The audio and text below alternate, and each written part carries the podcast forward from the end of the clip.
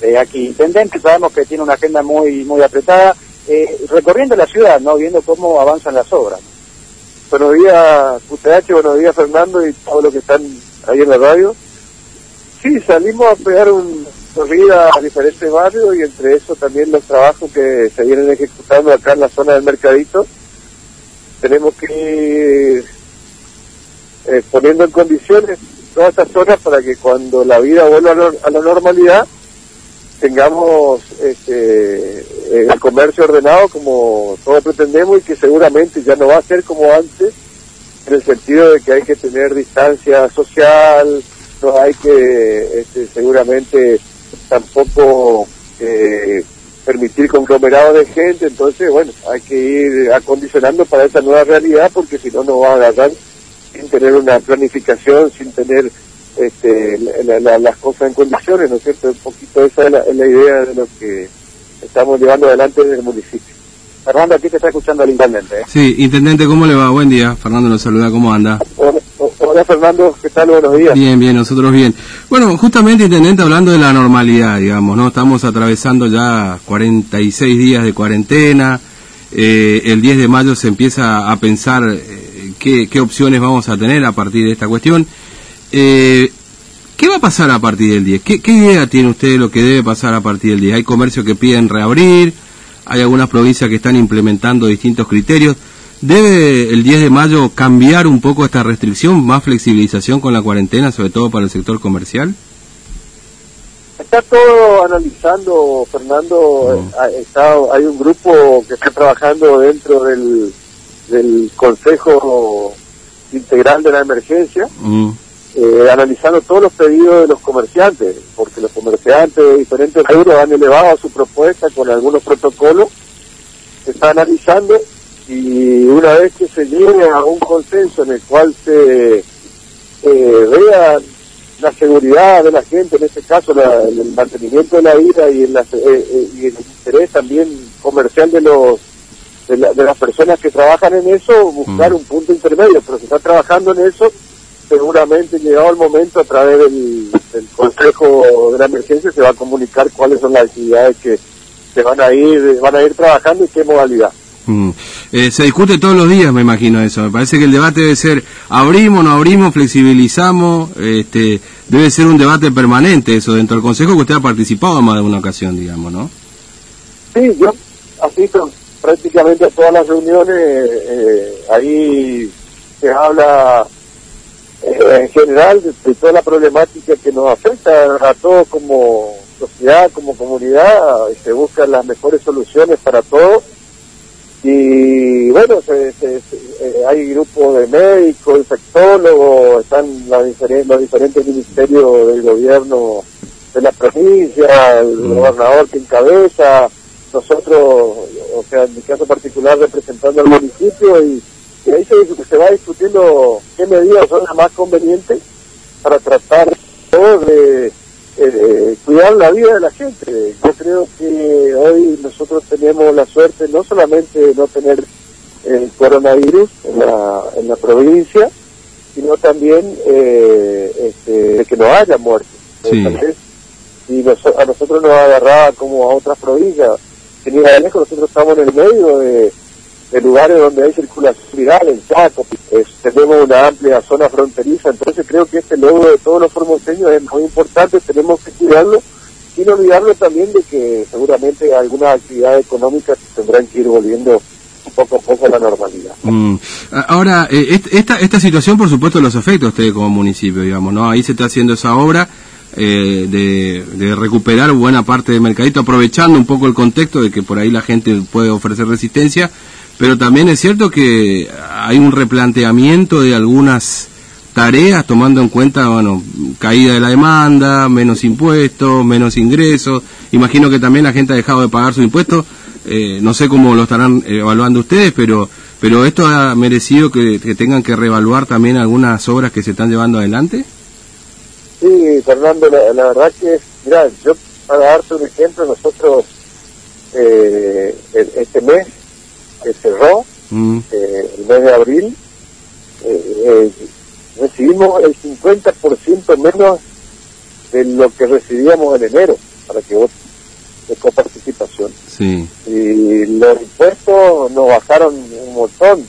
Estarán pagando el 30% aproximadamente de, lo, de la gente y nosotros antes veníamos aumentando bastante. Creo que el formoseño empezó a entender la importancia también de poner los ojos en la municipalidad, Mm. ya que todo lo que se aporte a la municipalidad es para mejorar la calidad de vida de cada uno de los formoseños, no se busca otro interés fuera de eso, ¿no es cierto?, de que lo que se aporta bueno, a, a, a la gente. Y hoy estamos pasando, la verdad, sinceramente, un momento muy difícil. No te lo digo yo solamente, sino que vos podés entrar en cualquier portal del Sí. país, poner municipio de Argentina y vas a ver que es un problema general del país, en donde eh, la mayoría de los municipios están con problemas para pagar los sueldos, pagar los servicios, ni hablar de los proveedores, ¿no es cierto? Que Mm. por ahí tuvimos que cortar abruptamente la cadena de pago, porque hoy por hoy lo que tenemos que ir pensando es tratar de pagar a la gente para que no se corte el servicio, los servicios esenciales Sí. que tenemos. ¿Cuáles son esos servicios esenciales? Recolección de basura, corte de pasto, tener la ciudad iluminada, barrer las calles, este, hacer el plan de descapitalizado que estamos llevando adelante con el gobierno de la provincia. Esas son las tareas esenciales, para eso necesitamos pagar a la gente, cosa que no se corte esa, esa línea Claro. de trabajo, que es tan fundamental para la salud y el mejoramiento de la, de- de la ciudad. Ahora, ah, hay una realidad este, también, intendente, ¿no? Porque, mire, estamos tratando de hablar con otros servicios, porque eh, ustedes le bajaron a un 30% los impuestos que venían cobrando. Ahora, la realidad es que mucha gente no le descontaron el salario, por ejemplo, empleados públicos, la gente de la asignación universal siguió cobrando, etcétera. Eh, o sea, me refiero a que gente que puede pagar ese impuesto, ¿no es cierto? Y yo no sé si en este contexto aprovechan algunos para no pagar directamente. Bueno, No. exactamente. Eh, creo que vos pensás eh, lo mismo que nosotros realizamos, Fernando. Sí, Por ahí nosotros tuvimos un relajamiento también como institución porque los muchachos cuando salió la pandemia muchos pidieron licencia o no, o pidieron hacer la cuarentena. Yo creo que eh, hicimos reuniones mm, donde hicimos una media culpa y lo que decíamos es cierto, acá en Formosa hay muchos empleados públicos, empleados de la Fuerza Armada, de seguridad, policiales, eh, comercios esenciales que siguen trabajando, la actividad ganadera que sigue este, en, en su marcha. Y nosotros por ahí en ese relaje también eh, no tuvimos en cuenta eso, ¿no es cierto? Porque por ahí miramos aquellos comercios que están cerrados y aquellos empleados que, no- que dejaron de percibir su haber y que Sí. trabajan en esos comercios. Pero eh, la verdad es que teniendo en cuenta esa gente que tiene problemas y a las cuales tenemos que tener toda la, la, la, la consideración en ellos, en el caso de aquellos eh, trabajadores que no vieron afectados de ingreso, evidentemente tenemos que continuar como siempre, ¿no es cierto?, con las cobranzas para que también Mm. eh, la municipalidad pueda seguir su, Sí. su tarea. sí. Y luego esto va a llegar un momento en que se va a tener que cortar, porque evidentemente si sigue esa línea descendente en los ingresos de coparticipación y de, y de ingreso o- o por recursos propios, eh, vamos a pasar un momento muy difícil. Yo creo Mm. que no hay que esconder esa realidad porque Sí. eh, es muy fácil por ahí querer hacer una política en la cual todo está, diríamos, normal y no es normal para Mm. nosotros tampoco. Lo que ocurre a nivel mundial a nosotros nos ha afectado muchísimo, lo veníamos poco a poco haciendo un municipio que sea eh, más autosustentable, ¿no es cierto? Si bien no, no éramos un 100% sustentable, estábamos buscando el equilibrio municipal que creo que es el, el objetivo que, que se tiene que lograr en algún momento. Esté o no esté yo como intendente, Sí. en algún momento el, el municipio tiene que ser un municipio que genere recursos porque la tarea fundamental del municipio es dar servicio y los servicios siempre tienen un costo Mm, no es eh, algo, eh, diríamos, eh, que vos lo podés hacer eh, por, por voluntarismo nomás, ¿no es cierto? sí. Dar un servicio tiene, si vos fijas, nosotros nos bajan la recaudación porque eh, la coparticipación es menor, pero ¿qué pasa? Los repuestos aumentan, Mm. eh, los insumos aumentan, todo aumenta, y a nosotros cada vez nos vuelve más difícil llevar adelante esto, y si, si lo estamos haciendo es porque quiero rescatar acá, y no me quiero olvidar del factor fundamental que tenemos dentro de la municipalidad, que es el factor humano. Mm. Los trabajadores municipales muchas veces son los que menos ganan, porque hay que decirlo con todas las letras. Eh, en todo el país es así generalmente. eh, tienen, desde todas las administraciones eh, centrales son los que menos eh, recursos tienen, lo mismo los funcionarios, pero se, se ponen todo el amor, todo el empeño y siguen trabajando con el mismo Sí. esfuerzo, entonces creo que eso también tiene que ser valorado por la gente. Mm, La última, intendente, no le robo más tiempo. ¿Les costó pagar sueldo este mes de abril? Eh, ¿Los sueldos del mes de abril en este mayo que estamos transitando?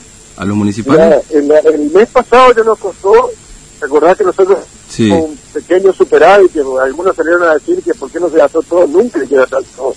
Siempre vos tenés que tener problemas preparados para la emergencia, con eso pudimos cubrir una parte, y este mes estamos por pagar una gran parte, todo lo que sea trabajadores, trataremos de cumplir con las cooperativas y último dejaremos los funcionarios hasta que podamos recaudar y poder pagarnos nosotros Mm, pero la, la idea es así, ¿no es cierto? No- tener eh, un, un cronograma en el cual se priorice primero la gente que está en la calle, que esté trabajando, cooperativas, por último los funcionarios. No nos alcanza.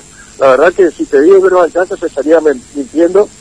A nosotros, eh, entre costos de alquileres de, camiones que trabajan, maquinarias, cooperativas, eh, eh, empleados, y todo lo que hace el movimiento de la municipalidad nos está faltando alrededor de 20, 20, 20, 25 millones de pesos. Para eso nomás, ni hablar del combustible y todo el resto de, de, de las cosas que tenemos que abordar. Tenemos, vamos ocupando ese fondo de emergencia, vamos ocupando también, por nosotros siempre fuimos una municipalidad muy responsable, que estamos guardando la plata para el aguinaldo, porque en julio llega el aguinaldo también, Claro. pero bueno, si tenemos que recurrir a ocupar eso, eh, eh, eso tendremos que hacerlo, hasta que esto mejore o, o bueno, no sé qué pasará, ¿no? Mm.